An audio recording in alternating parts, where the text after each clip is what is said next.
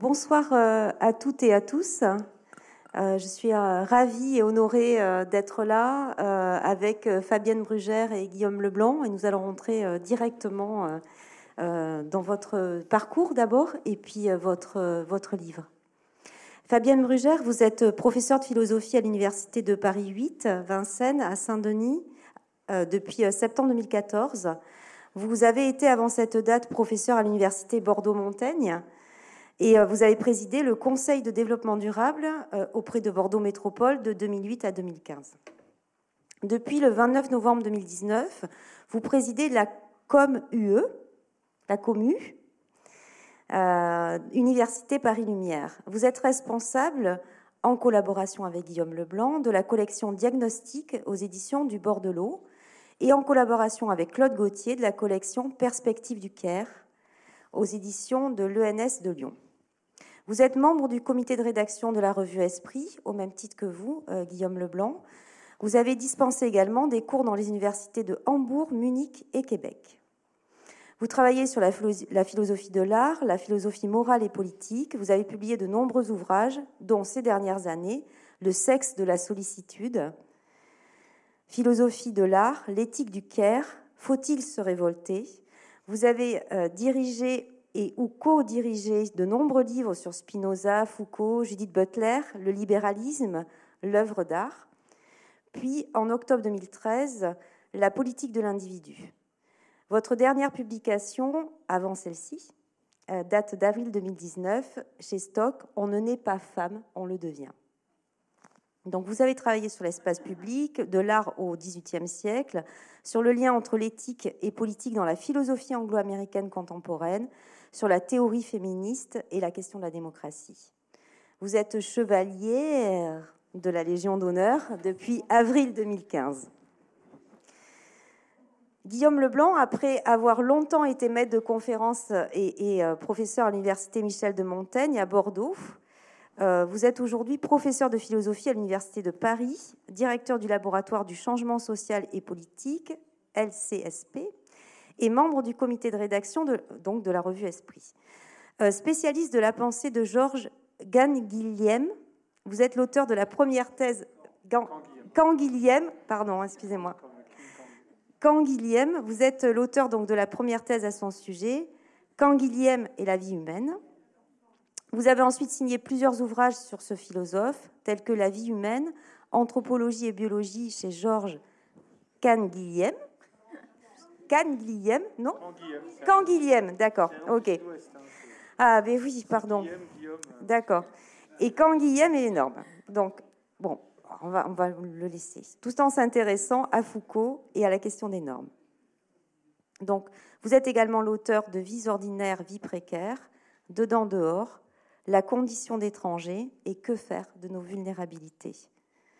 Ensemble, vous avez publié un dictionnaire politique à l'usage des gouvernés et toujours avec le même ensemble, La fin de l'hospitalité euh, en 2017. Vous venez donc de sortir Le peuple des femmes, un tour du monde féministe. Votre livre propose de, vous accompagner dans un voyage, hein, et vous vous référez d'ailleurs à des grandes euh, histoires de voyage, hein, l'Odyssée d'Homère, Le Tour du monde en 80 jours de Jules Vergne, que vous déconstruisez. Également, vous déconstruisez les contrées pour un voyage en le réel, au cœur de la destinée de la quotidienneté des femmes. Tout d'abord, racontez-nous ce qu'il n'y a pas dans le livre, ce voyage. Comment avez-vous entrepris ce périple? Alors, est-ce sur, ce voyage, euh, ce voyage, c'est d'abord un voyage, euh, on pourrait dire, euh, philosophique, au sens où le, travail euh, qu'on a fait euh, dans, ce tour du monde, euh, c'est vraiment enraciné dans des, pratiques féministes, des, mouvements féministes dans, le monde entier. Et c'est le projet qu'on développe depuis plusieurs années, peut-être d'ailleurs depuis toujours, d'une philosophie de terrain j'ai travaillé au départ sur l'empirisme, donc euh, sur des philosophies qui sont des, philosophies de l'expérience, qui, repartent des, subjectivités, qui repartent des, perceptions, des, passions, des émotions. Et puis, avec Guillaume, en, 2017, on avait fait donc ce, livre commun, La fin de l'hospitalité.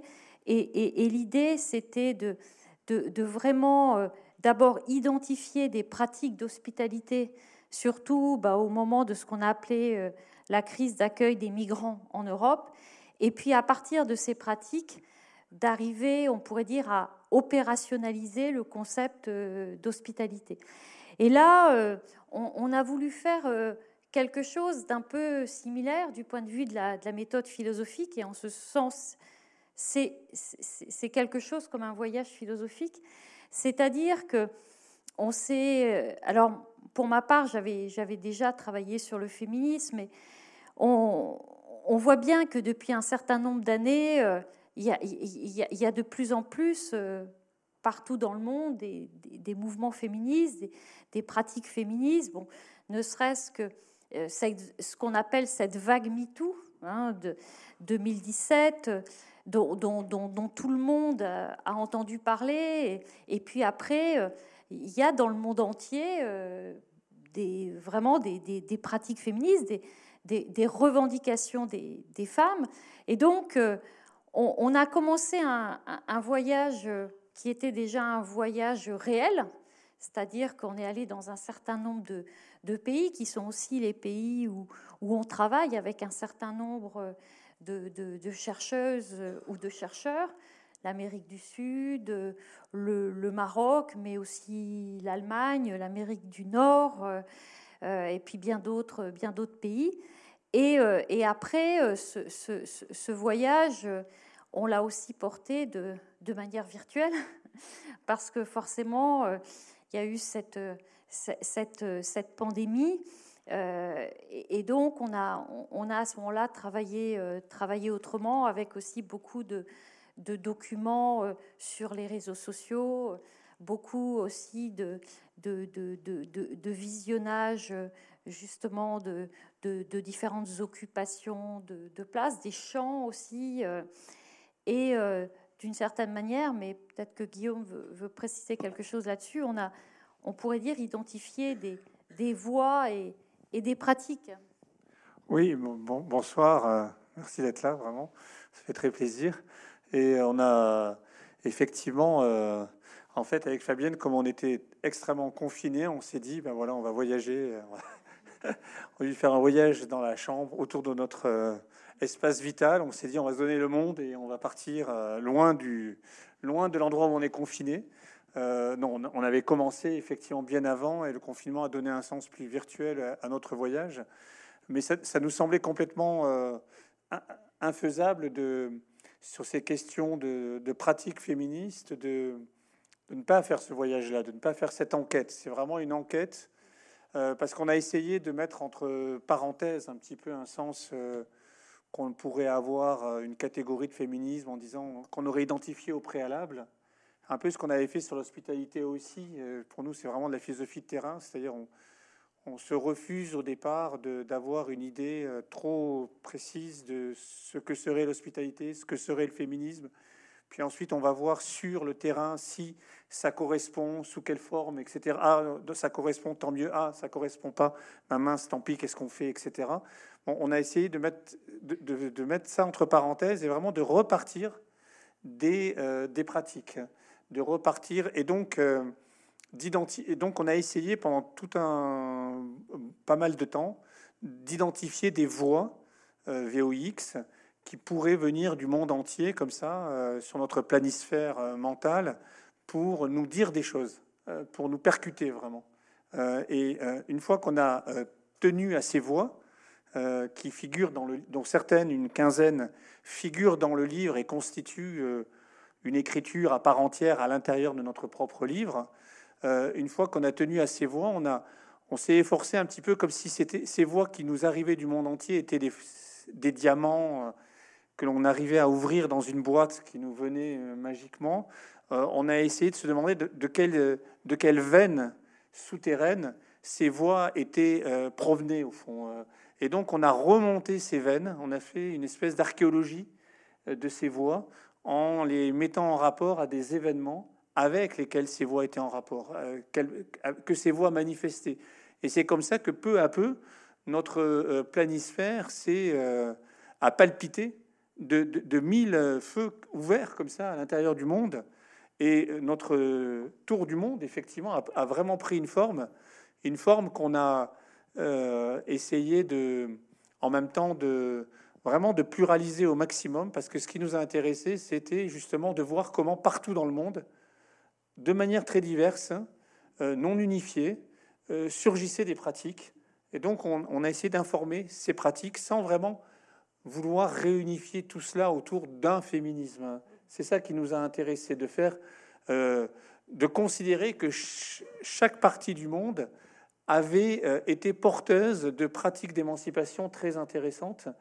Et s'il y a un parti pris philosophique sous-jacent, c'était de refuser au fond la dichotomie entre le centre et la périphérie, c'est un tour du monde acentré, quoi. C'est-à-dire, il n'y a, aucune partie du monde euh, qui, ne soit pas considérée comme centrale dans le texte. Et donc, forcément, euh, en faisant ce tour du monde acentré, on, on, a percuté le tour du monde de Jules Verne euh, de façon assez symbolique, puisque ce tour du monde de Jules Verne, en 80 jours, il commence dans le nord, en Angleterre, et puis il y a tout un voyage progressif vers l'Orient, dans lequel, à un moment donné, justement, la femme apparaît sous la, sous la forme d'une veuve euh, euh, hindoue qui va être sacrifiée euh, et que le virilisme de, de Passepartout sauve des, des, des, flammes. et, et, et, et c'est vraiment merveilleux chez Jules Verne parce que Miss Aoud est, d'une certaine manière, elle parle un anglais parfait, donc elle est, elle est, elle est réinitialisable dans les termes de, de, de, Sa Majesté britannique, et donc elle peut redevenir une citoyenne. Donc c'est un tour du monde quand même très viriliste et, et, colonial. Et non, on a essayé un petit peu de s'écarter vraiment de ces figures-là et de faire un tour du monde à notre façon. Alors, euh, je sais pas qui est passe-partout et, dans, entre, et qui est Phileas Fogg entre nous deux, mais bon, voilà. Oui, vous l'avez très bien dit. C'est aussi un voyage dans la, relecture d'une littérature. C'est aussi un, voyage filmographique hein, euh, avec des références. Donc le voyage euh, s'inscrit dans la douleur, euh, l'injustice, le silence imposé, les violences que subissent les femmes dans le monde entier, légitimées et instaurées par la loi du patriarcat, hein, le pouvoir des hommes. Euh, vous nous amenez alors à la rencontre des formes de résistance, vous l'avez dit, hein, territorialisées, euh, qui sont de trois ordres l'exit, la voice et les nouvelles loyautés. Je vous laisserai expliquer, mais euh, parlons de l'exit. Donc l'exit, se sortir, qui consiste en deux attitudes la séparation d'avec les hommes, donc la vie entre soi des femmes, et le monde à part, donc où ce qu'on dans, l'image sont les sorcières hein, euh, euh, dans, cette histoire-là. Quoi. Bah, peut-être, euh, peut-être là-dessus, il, faut, il faut préciser un autre point de départ de ce voyage. l'autre point de départ de ce voyage, c'est cette, cette fameuse cérémonie des Césars, où, où Adèle Haenel justement sort, ainsi que, que quelques autres, et euh, précisément parce que, parce que euh, Polanski euh, a été récompensé comme meilleur réalisateur. Et, donc cette sortie avec Guillaume, elle nous a particulièrement intéressés, particulièrement interpellés. On a eu envie vraiment de, de réfléchir là-dessus, d'autant que un ou deux jours après, il y a eu ce, fameux texte de Virginie Despentes. Donc voilà, on, se casse, euh, on claque la porte. Et, forcément, c'est poser la question de, en termes féministes, sur ce qui était alors en train de se passer, bah, qu'est-ce que c'est que cet événement-là? Qu'est-ce que ça peut bien dire? Euh, et, donc, ça veut dire, ça veut dire bah, quand un cadre ne convient plus, euh, quand il devient invivable, eh bien, on sort du cadre. Enfin, on claque la porte, on quitte la scène d'une certaine manière. En tout cas, cette scène-là. Et, donc, euh, donc l'exit, euh, l'exit, c'est ça d'un côté, c'est-à-dire c'est le fait de prendre la tangente, de, de, de, de quitter ce, cadre qui devient, qui devient invivable. Et puis, et puis de l'autre côté, il y, a bien sûr la, la fuite, mais ou le, fait de sortir du cadre, mais il y a aussi la possibilité de, de, la séparation, la, la, possibilité du séparatisme. Et, de fait, euh, il y, a des pratiques féministes. Euh, il y a des, des, par exemple des, des, des, villages de femmes qui existent dans, dans, dans différentes parties du monde, qui, qui, qui, reposent sur la base de la séparation à partir d'expériences qui, ont été invivables et qui, dans bien des cas, ont été réellement invivables. Enfin, et, donc, on est, on, est parti de, ce moment, euh, de ce moment-là qui, qui a quand même euh, beaucoup, je crois, beaucoup marqué en France. Euh, ce, texte de Despentes, par exemple, il, il, a quand même marqué beaucoup de, beaucoup de monde, beaucoup de, beaucoup de femmes.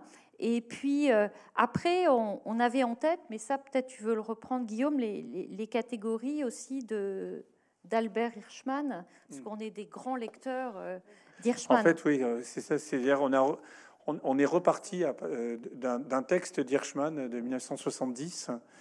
qui, qui, a été traduit sous le titre Défection et prise de parole bien plus tard, dans lequel Hirschman analyse la, façon dont euh, les consommateurs, euh, par rapport à un produit qu'ils estiment euh, défaillant, défectueux, organisent leur mécontentement. soit de, trois manières, montre Hirschman, soit en, en, prenant la voix, donc vraiment en critiquant le, le, produit en question, etc.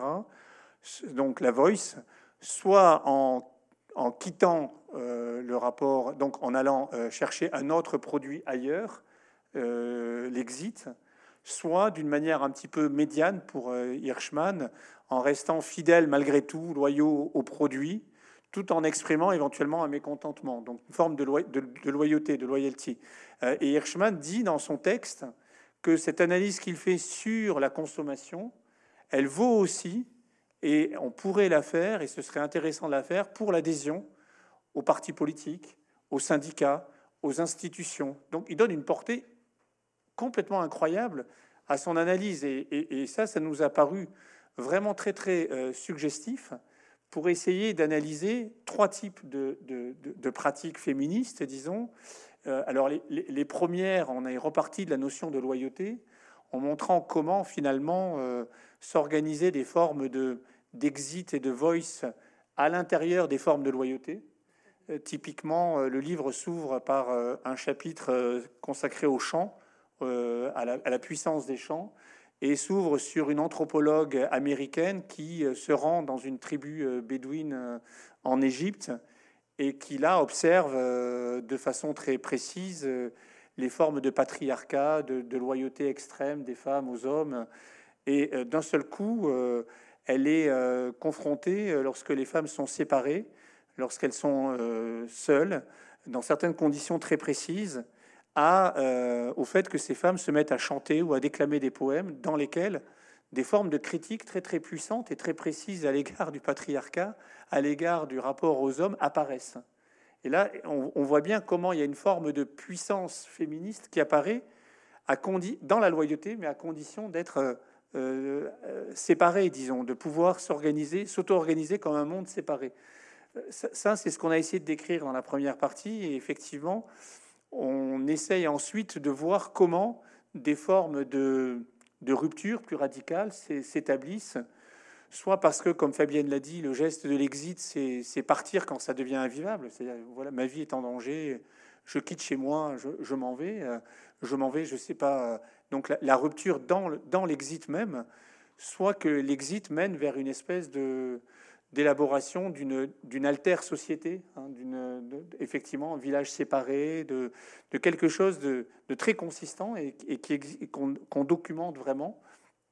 Et nous, ce qui nous intéresse vraiment dans le livre, c'est le moment où ces formes d'exit conduisent à faire voix autrement, à reprendre une des hypothèses du livre, c'est que, que finalement l'exit est la condition de la voice. Hein. Donc il n'y a de, il a pas de possibilité d'armer la voix, de réarmer la voix, de s'assembler s'il n'y a pas d'abord un geste de séparation. C'est ça la condition. Et on, s'est servi, disons, de ces catégories d'Hirschman pour essayer de, oui, de documenter un peu les pratiques actuelles. Euh, un peu comme finalement, euh, ça nous a beaucoup euh, guidé comme modèle aussi, un peu de, savoir, un peu comme Philippe Descola, l'anthropologue, dans, dans Par de la nature et culture, avait essayé de faire une typologie des formes de relations dans les cultures du monde entre nature et culture, en montrant que notre manière de nous séparer, nous occidentaux, de la, de la nature, ça avait été construit bon, voilà, sur, un, sur, sur un dualisme qu'on peut faire remonter à Descartes, à Bacon, etc., mais que ailleurs, dans d'autres aires du monde, ces partages-là n'avaient pas du tout cours. Et donc, il décrit, et, cette puissance de description, elle est vraiment au cœur du livre. On a vraiment voulu documenter l'inventivité des pratiques euh, féministes à partir de ces trois, disons, euh, formes, euh, un peu ces trois catégories. Hein.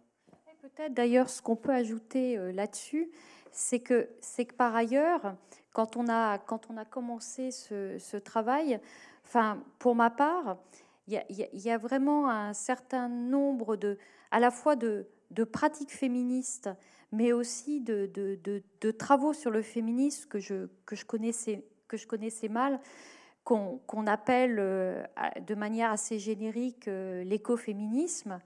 Et, euh, et, en fait, on a, commencé à, lire des, auteurs ou des autrices plutôt, parce que c'est quand même plutôt des femmes, comme, Silvia Federici, Caliban et la sorcière. On a lu aussi Caroline Merchant, la, mort de, la nature.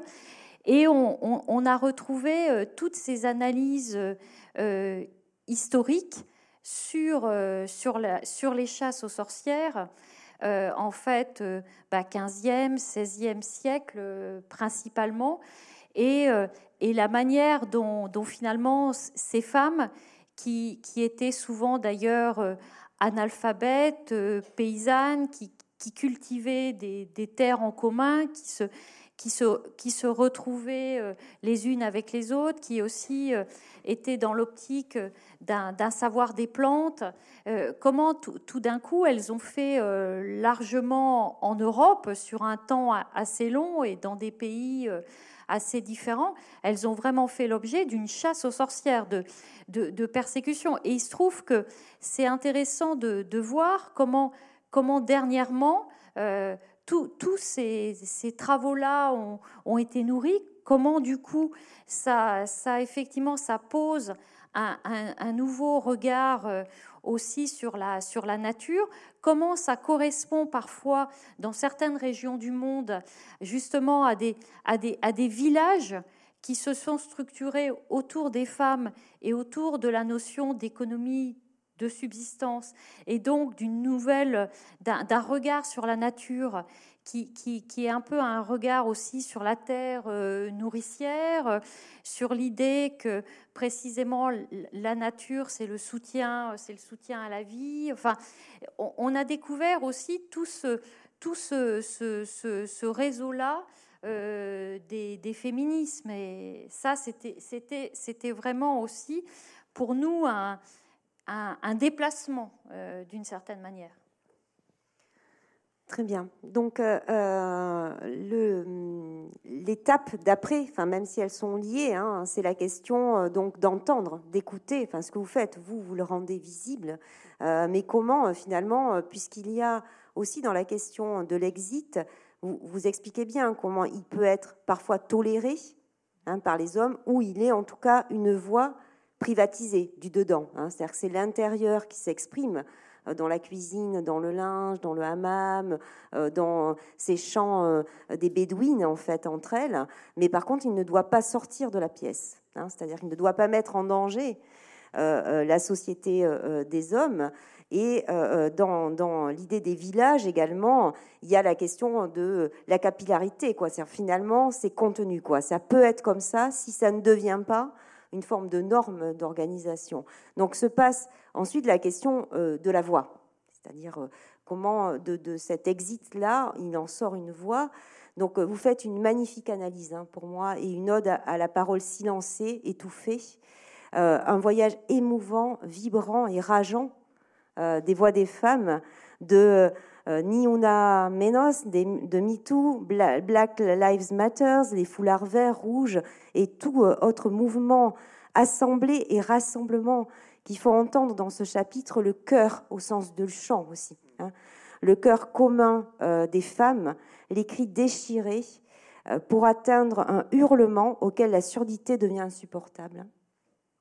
Vous montrez ici, de manière intelligente, construite, implacable, la convergence des luttes, l'intersectionnalité des souffrances, des combats à travers les humiliations et surtout le déni des violences que subissent les femmes, féminicides, viols, avortements clandestins, exploitation, etc. Donc déjà, si vous pouvez euh, vous exprimer sur euh, cette partie alors là-dessus, euh, c'est vrai que l'un des points, enfin, c'est-à-dire que l'un des points euh, essentiels du, livre, je crois que ça a été vraiment l'idée, enfin, au départ, c'est finalement une idée assez spinoziste. Enfin, on avait, on avait en tête euh, cette, cette différence que, que fait Spinoza entre ce qu'il appelle potestas, justement, le pouvoir, le pouvoir sûr, qui renvoie euh, à la question des, rapports de domination, au partage entre dominant et dominé, qui sont d'ailleurs des partages euh, mouvants. Et puis, euh, ce, concept de, potentia, qui dit, puissance, qui dit capacité d'agir. Et à partir du moment où ce qui, nous intéressait, c'était les mouvements d'émancipation des femmes. La, manière dont, depuis un certain nombre d'années, ils se sont euh, renouvelés, reconstitués. Donc, à la fois, bien sûr, on était sur ce qui arrive aux femmes en termes euh, de, de, de, rapports de domination sur la, bien sûr, on peut dire les questions des féminicides, les questions des viols, des harcèlements, les questions des, des inégalités de salaire, Enfin bref, on peut, les, on peut bien sûr... Euh, mais on était aussi sur la question de euh, comment les femmes collectivement créent-elles euh, finalement une capacité d'action. Et, donc, on, est vraiment parti de l'idée qu'il y avait là-dedans quelque chose de, très fort qui était de, du registre aussi d'une prise de parole, d'une prise de voix. De, et, ça, c'était vraiment un point de départ. Et puis, on a eu, euh, on a eu beaucoup de discussions, et d'ailleurs, c'est l'une des voix du livre, et c'est l'un des, des, grands entretiens du livre qui, vient d'ailleurs d'être euh, publié dans, la revue électronique AOC. On a eu beaucoup de discussions avec, euh, la, philosophe aussi argentine Véronica Gago, qui est par ailleurs une activiste, enfin une, militante féministe, et qui, a vraiment fait, partie de, de Ni Una Menos, qui, a fait partie aussi de, de toutes ces femmes euh, qui, ont occupé euh, justement euh, la place du Parlement au moment des votes, là en faveur de, l'avortement libre et gratuit, et qui, part du fait que, que, vraiment il y a en œuvre dans, dans les mouvements féministes une puissance, et que cette puissance, elle se constitue dans une temporalité longue avec, une, avec des processus euh, qui sont aussi des, des, processus liés à des mouvements sociaux qui ne sont, qui sont pas forcément uniquement sur la question euh, des violences faites aux femmes ou sur la question de l'oppression des femmes, mais qui, qui peuvent aussi rejoindre la question de l'oppression capitaliste, la, la, question euh, finalement de l'exploitation des ressources par la société de marché. Donc en fait, on, a été, et en ce sens, le livre est assez réjouissant malgré, c'est qu'on a été aussi sur vraiment la, perspective que, se constitue une, une, puissance féministe et donc d'une certaine manière un, programme politique du féminisme et que ce programme politique est transnational. Que justement, il, il c'est d'ailleurs assez amusant parce que c'est une vieille phrase de Virginia Woolf. Que, dit déjà euh, Virginia Woolf il y a maintenant assez longtemps Elle dit que ce qui intéresse les femmes, c'est bon, faut pas oublier qu'elle était et actuellement ça sonne particulièrement, hein. Virginia Woolf, c'était profondément une pacifiste. C'était profondément une pacifiste, elle était profondément atteinte euh, par la, par la guerre, et, et, elle, elle n'hésite pas à, poser vraiment les, combats des femmes, les mouvements de femmes, du côté de, de, la possibilité d'un rapport au monde et, l'idée que le, que le féminisme peut se constituer de manière justement transnationale. Et, donc, nous, on a été aussi euh, vraiment beaucoup là-dessus. Mais je suis peut-être allée un peu loin. Je vais reprendre la parole aussi, mais parce que c'est ça, on est un duo, donc euh, il y a beaucoup de voix en chacun d'entre nous, ça fait énormément de voix. Il faut arriver à, s'entendre. Mais euh, non, effectivement, cette question de la voix, elle est vraiment au centre du livre. c'est vraiment comment quelque chose comme une, une, voix des, des, femmes émerge et fait peuple autrement. Euh, et là-dessus, on est parti. Enfin, on, a, ça, nous a tout de suite frappé. Le, en, disons, en 68, il y avait ce texte de Michel de Certeau qui était incroyable sur euh, le, la prise de parole. Quand il dit, euh, quand il dit, ben, au fond, mai 68, qu'est-ce que c'est Il s'est passé quelque chose de super important en 68. Les gens se sont mis à prendre la parole. Et il dit, la, et la prise de parole, ça a été un événement aussi important que la prise de la Bastille en 1789. Et il dit ça, c'est vraiment ce qui a été central en 68. Mais ça veut dire quelque chose de précis, prendre la parole. C'est-à-dire que n'importe qui peut prendre la parole, et que et ça veut dire aussi que les, structures euh, auditives euh, officielles sont prises d'assaut.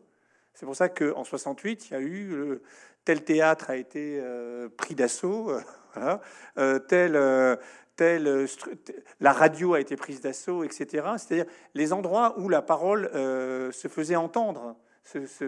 et ce qu'on s'est dit, c'est que, ah oui, mais c'est ça, au fond, qui s'est passé 2017. Alors, sans, justement, on reviendra là-dessus tout à l'heure peut-être, mais 2017 avec MeToo, etc. C'est évidemment, c'est, ce sont des voix qui se mettent à, compter, à dire moi aussi, voilà ce qui m'est arrivé, etc.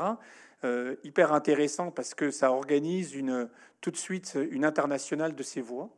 Euh, et donc ça passe par les, ça passe par-delà les frontières, c'est viral, c'est contagieux, euh, ça, ça, fait, ça fait panique. Et en même temps, c'est une, c'est pas simplement une prise de parole, c'est une prise d'assaut de la structure auditive de notre temps, qui est Internet, comme au fond les théâtres et la radio des années 70. Là, Internet est pris d'assaut et pour réclamer une justice de genre, euh, réclamation qui tout de suite devient euh, virale, c'est-à-dire qu'elle organise littéralement un peuple des femmes. Le, titre "Le peuple des femmes" qu'on a mis, euh, qui est au centre de notre livre, c'est pas du tout un, titre métaphorique. Enfin, c'est pas, il faut pas le prendre comme une image. C'est vraiment ce qui s'organise par-delà les nations. Il se crée une espèce de, de mouvement transnational des voix qui s'agrègent les unes aux autres, qui s'assemblent, qui disent ah oui moi aussi voilà ah mais moi aussi et d'un mouvement un autre né etc. Et on a euh, une contagion. C'est au fond euh, là où la notion de peuple était toujours liée à une notion un peu exclusive. Euh, la figure du peuple des femmes met en avant une notion plus inclusive par des phénomènes viraux de contagion qui n'ont pas les limites classiques que l'idée du, peuple avait. Je ne sais pas si on va revenir sur la notion de, peuple, mais euh, c'est quelque chose de très important. Oui, tout à fait. D'ailleurs, il y a cette question de prendre la voix, et donc euh, que vous, euh, que vous expliquez très bien, hein, qui, qui cette forme de contagion, mais aussi qui part de, réalité, hein, qui, est, qui la question de la voix collective. Le peuple, c'est aussi la voix collective. Hein. donc comment les voix individuelles font voix collective. Et puis il y a la question aussi qui est euh, très intéressante, qui est la question du rassemblement, c'est-à-dire comment la voix devient mouvement finalement. Euh, devient euh, revendication collective. Et j'avais noté justement, et vous l'avez vous l'avez dit tous les deux, c'est que ici vous faites la démonstration que la domination acceptée légitime sur toutes les femmes justifie la domination capitaliste, la domination raciste, hétéronormative, etc. Le hurlement remonte des voies les plus souterraines, celles des femmes pauvres, noires, du Caire, entraînant avec elles des voix subalternes, ce que vous appelez le peuple des femmes plus.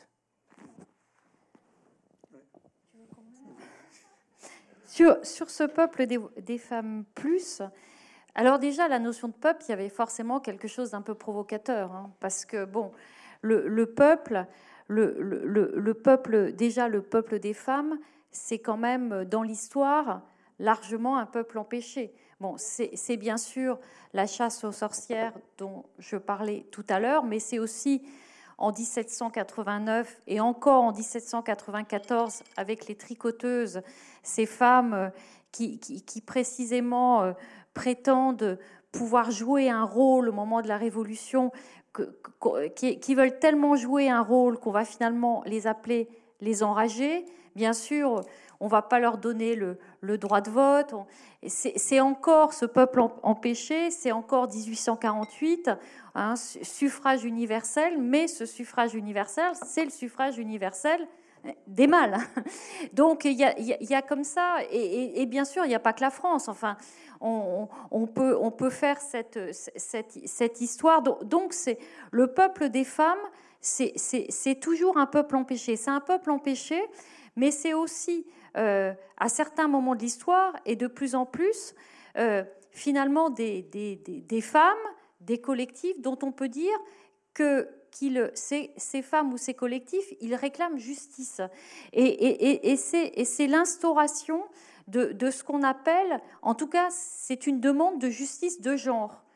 Et, la justice de genre, c'est quoi par rapport à la question de l'égalité? Parce que la question de l'égalité, le problème de la question de l'égalité, c'est que on sait bien que l'égalité, elle existe dans un certain nombre même de constitutions. Par exemple, l'Inde, c'est un pays où dans la constitution figure l'égalité des hommes et des femmes.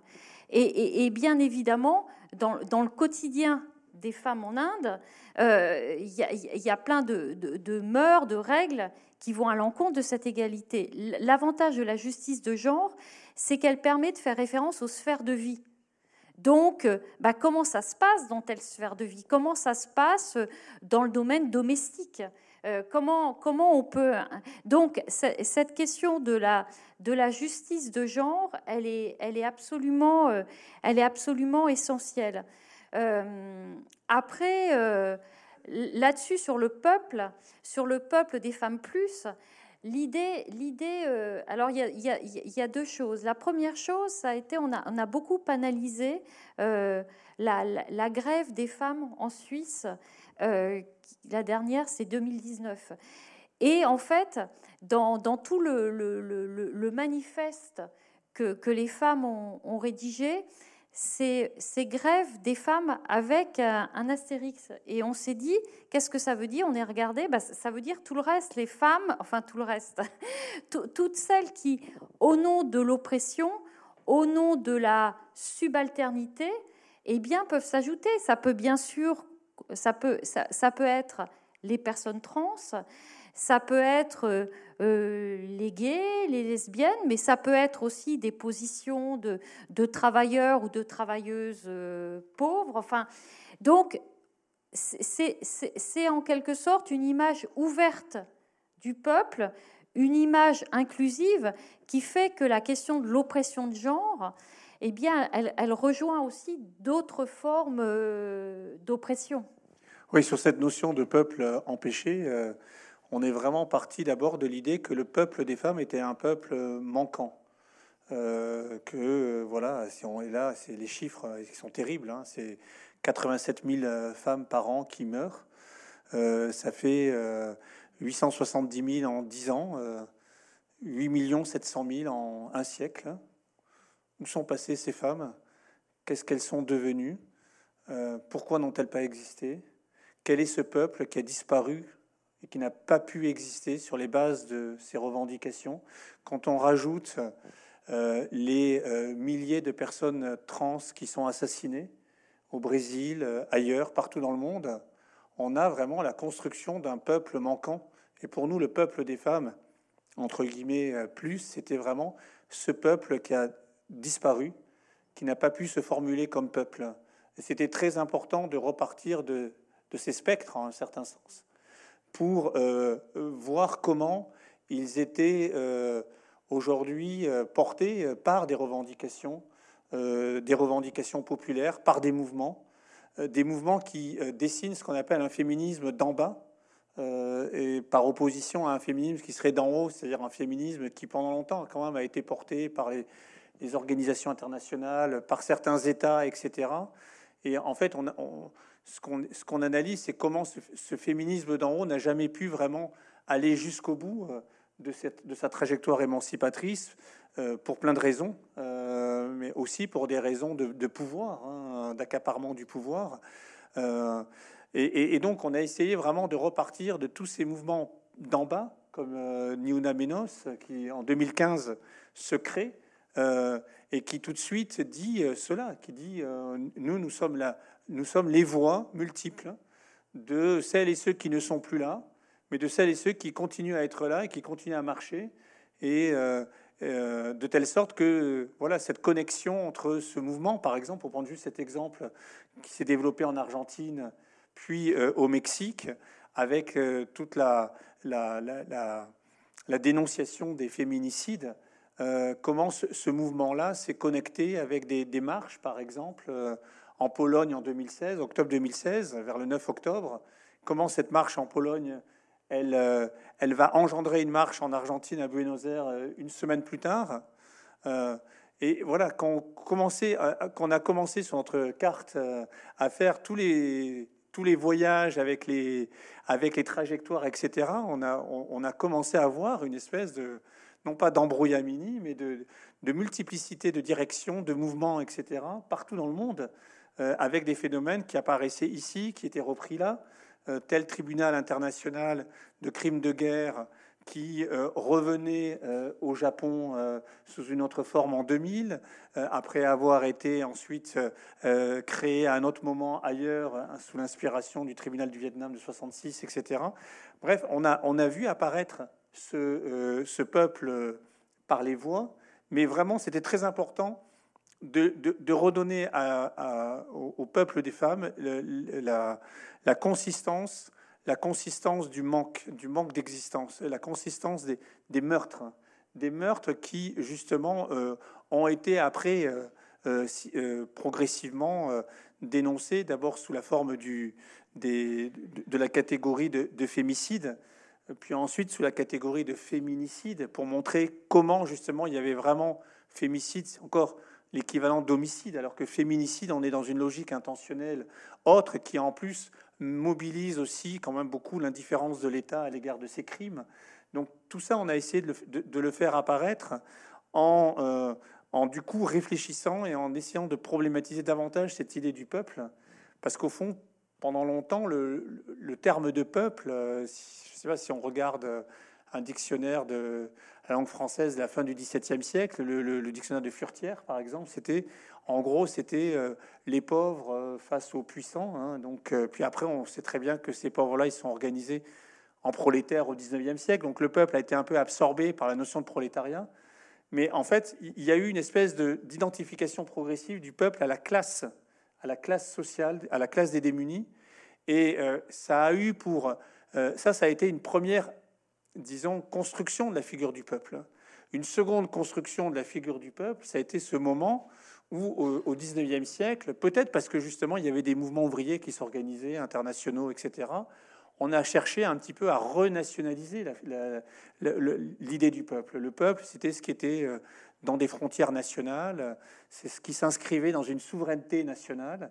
Et, donc là, on a eu la construction de cette figure très, au XIXe siècle en particulier, très forte de la, de la nation, euh, une nation, euh, un peuple dans des frontières avec une souveraineté, une souveraineté avec un chef, etc. Donc toute la problématique du souverain dont on a parlé tout à l'heure euh, et qui était une figure, qui était une, problématique très entre guillemets viriliste de, la, de, l'armement, du réarmement des frontières, avec ce droit de glaive qui appartient au souverain. et ce, qu'on voit émerger, nous, semble-t-il, c'est ça notre hypothèse, ce qu'on voit émerger aujourd'hui, c'est justement la construction euh, d'une forme d'organisation populaire, parce que ça vient d'en bas, parce que ça vient des subalternes, parce que ces subalternes, ce sont des femmes, mais ce sont aussi des migrants euh, ou des migrants, que la frontière, à un certain moment, euh, justement, elle est un peu ténue, etc., qu'il y a des formes de capillarité qui s'organisent entre les subalternes, ces, mouvements qui viennent d'en bas, ils ont comme caractéristique justement de, récuser ces frontières un petit peu, de, dire ah ben non, le sort de nos amis euh, euh, du Brésil nous concerne tout autant que le sort de nos euh, amis de Pologne. Et donc il se crée un mouvement de sororité extrêmement vaste qui, défait la cartographie souverainiste mâle, qui est toujours une sorte de, c'est ce qu'on dit dans le livre, l'assemblée des, mâles, entre guillemets, c'est toujours quand même un peu, sans jeu de mots, une mâle assemblée, une mauvaise assemblée.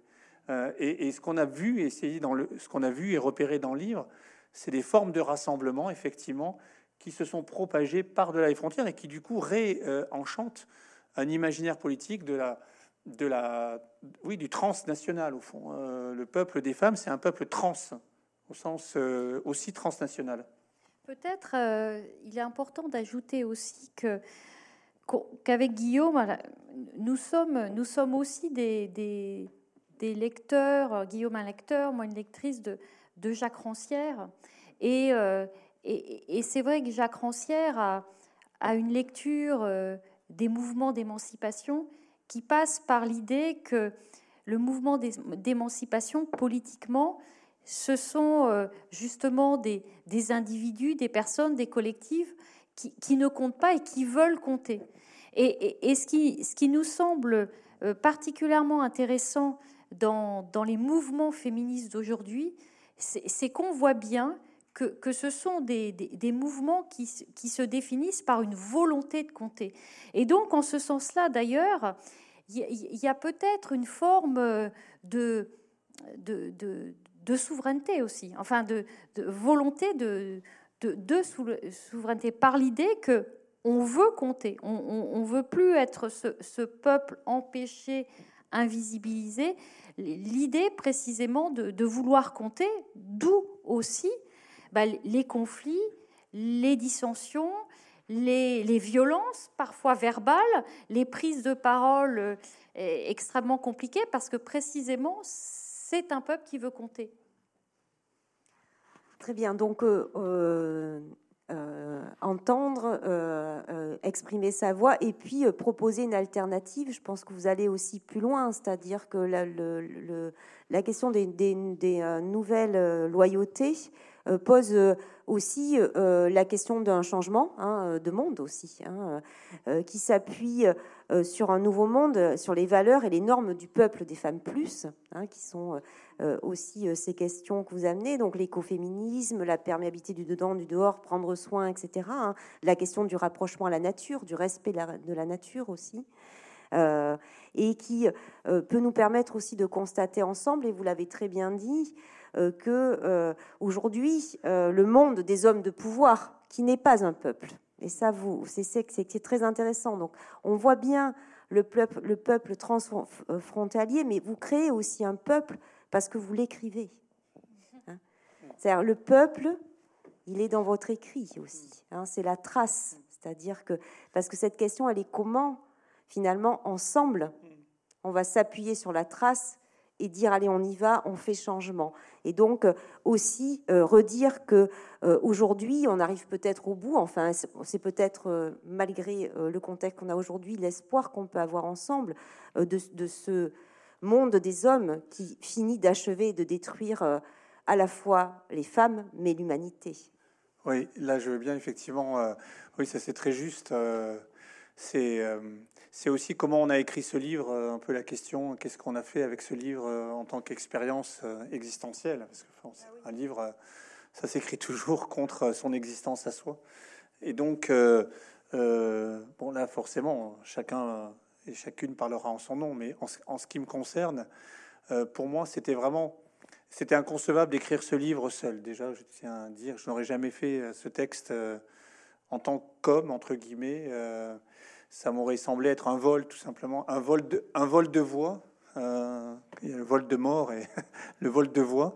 Ça aurait été un, vol de voix pour moi que de, que de faire ce, travail euh, parce que j'aurais eu l'impression, même si j'avais voulu me constituer en porte-voix, de, bah de, piquer la voix quoi, de, des femmes, des, des, personnes euh, LGBT, euh, donc j'aurais été un usurpateur et c'était pas possible. de, et, la possibilité de travailler avec, avec Fabienne, c'était aussi la possibilité de, ben, que, ma voix se désidentifie aussi. Donc ça, c'était très important. Et du coup, pour moi, ce, livre, ça a été une espèce aussi d'enquête sur ma propre condition d'homme à l'intérieur de. Enfin, à chaque fois, c'était vraiment ça. C'est au fond, euh, qui es-tu euh, en tant que en tant qu'homme pour écrire ce genre de ce genre de travail?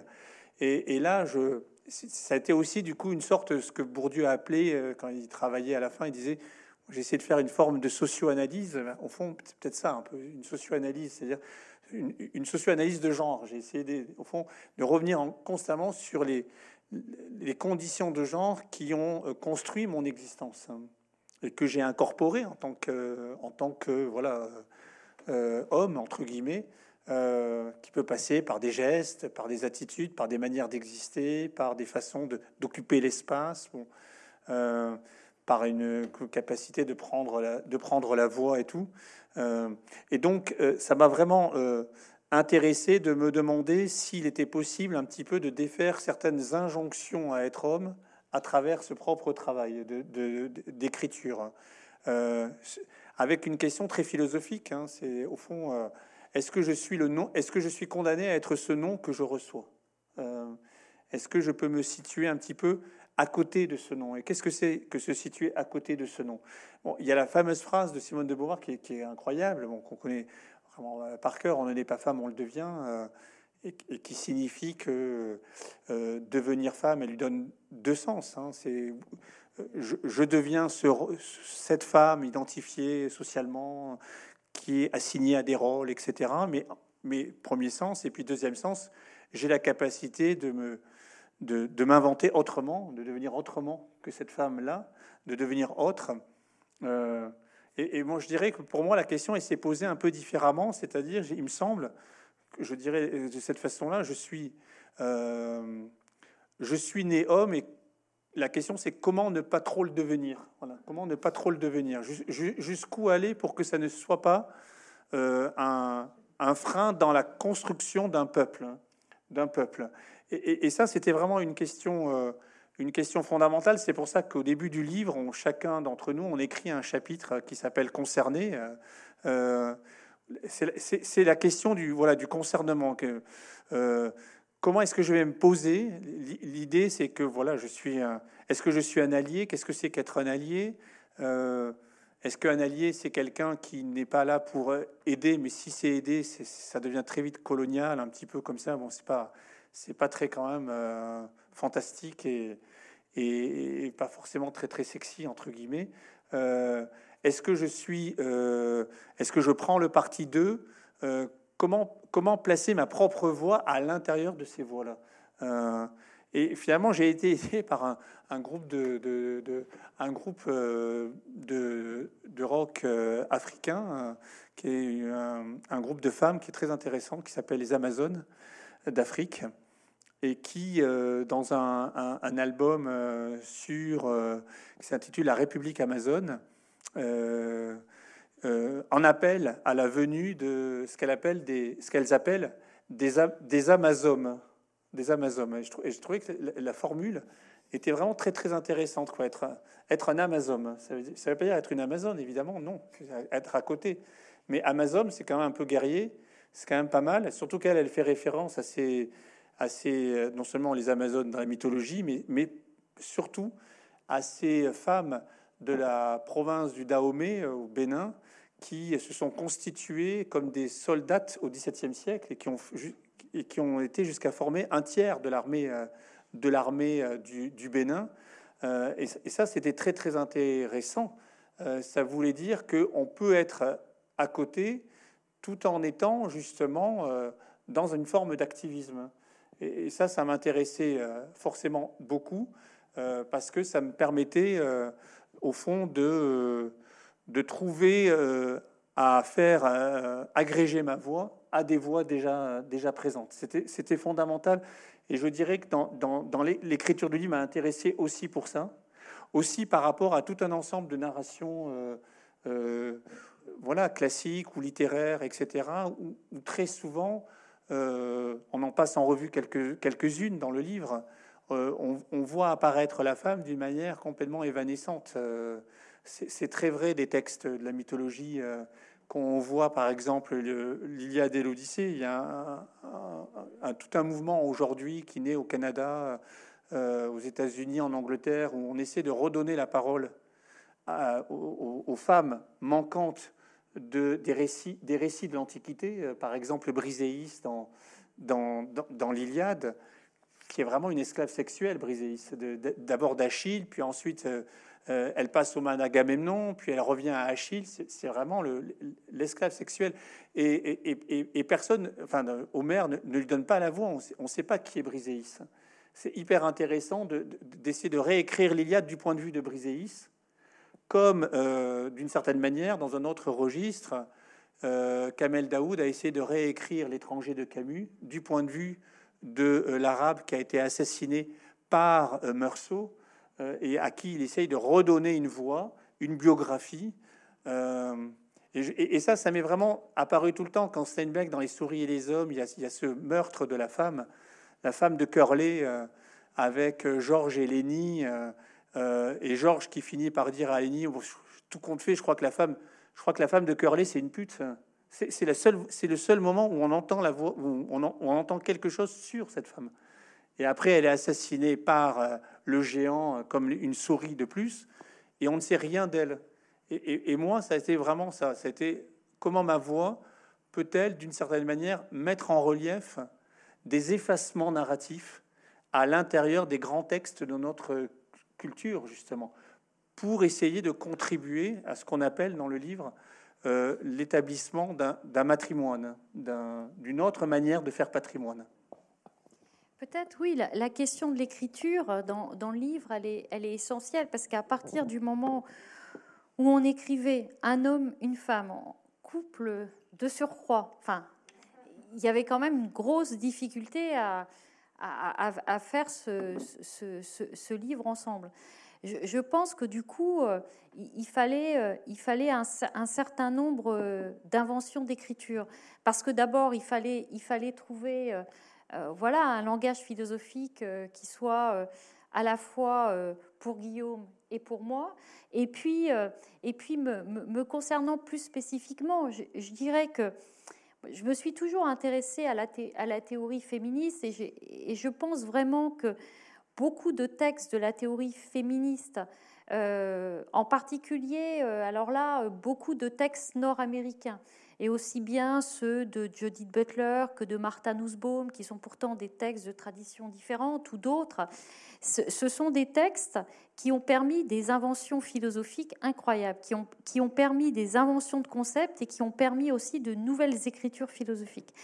Et que, et que tout ça a, beaucoup enrichi la philosophie, qui a quand même été euh, pendant longtemps euh, bien plus que d'autres disciplines, une discipline très masculine parce qu'elle se, présente, elle se prétendait neutre et que finalement derrière la neutralité, donc il y, avait l'idée de, la possibilité de l'invention. Après, euh, le, problème de la théorie féministe, c'est qu'on peut être vite du côté uniquement du combat, de la dénonciation, oublier, euh, aussi l'argumentation. Et dans le fait d'écrire à deux, ben on, se, on, se rappelle toujours cette question de la, nécessaire argumentation. Et, donc ça, c'était aussi un point important. Et puis, et puis après, euh, ben je crois vraiment que la théorie féministe, que les pratiques féministes, que ce féminisme de mouvement qui se déploie, ben, permet vraiment de revisiter des mots, de revisiter des pratiques, patrimoine, matrimoine, et après tout, matrimoine, c'était un mot de l'ancien français. Au Moyen Âge, les hommes déclaraient des patrimoines et les femmes déclaraient des matrimoines. Donc le, les nouvelles utilisations du matrimoine, ça, renvoie aussi à une histoire. La grève, à partir du moment où on pense des grèves féministes. Ces grèves féministes, elles, déplacent la notion de travail. Elles, déplacent, elles font considérer comme travail ce qui est un travail gratuit, une activité non rémunérée, tout ce qui relève d'une partie du soin, du travail domestique.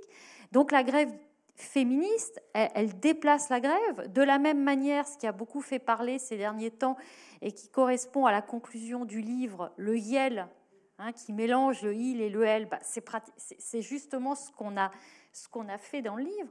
Donc il n'y a, pas de, a pas de travail à deux, en particulier hommes et femmes, sur ces sujets-là, sans une écriture, sans une invention de concept et, sans aussi quelque part des, inventions de mots qui correspondent à des inventions de pratiques et qui mettent des noms justement sur des pratiques. Oui, parce que juste sur ce plan-là, la question aussi des, pratiques, c'est la question du langage, forcément. Et le, langage, c'est loin d'être une surface neutre d'enregistrement d'une réalité. C'est une, c'est une fabrication de pouvoir, c'est une dimension du pouvoir. Et donc, euh, se rendre attentif euh, à, la, manière dont le langage, au fond, est, euh, est revisité par les pratiques féministes contemporaines, avec des, phénomènes de retraduction.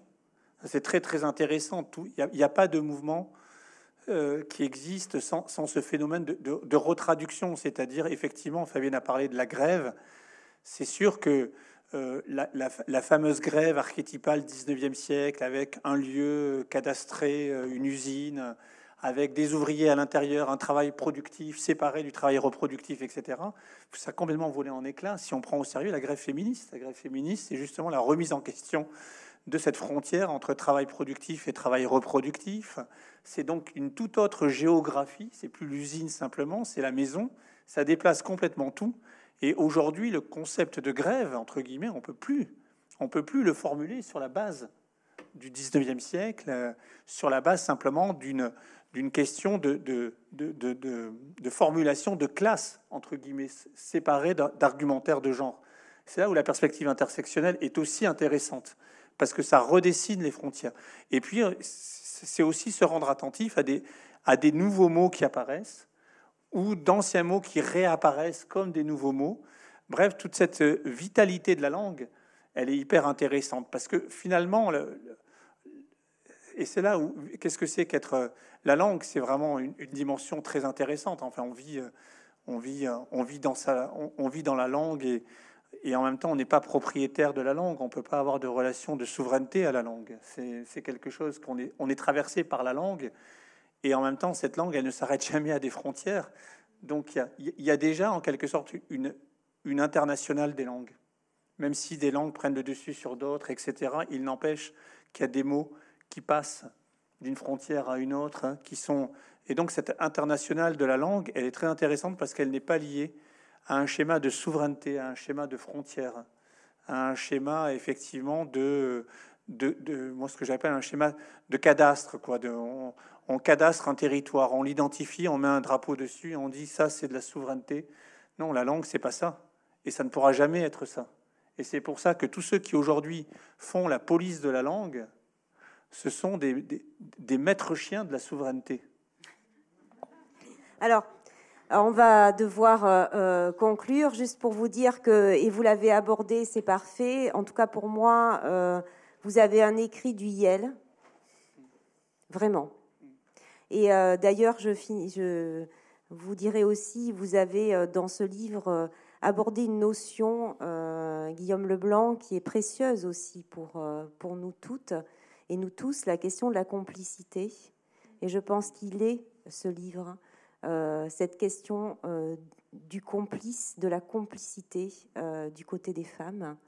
Je finirai juste par vous dire que cette belle phrase peut-être de Maya Angelou, qui est euh, une poétesse, écrivaine, actrice et militante américaine pour les droits civiques, et qui disait Les gens oublieront ce que vous dites, ils oublieront ce que vous faites, mais ils n'oublieront jamais ce que, vous ce que vous leur avez fait ressentir. Je vous remercie à toutes et à tous euh, pour cette participation. Merci. Merci pour ce livre.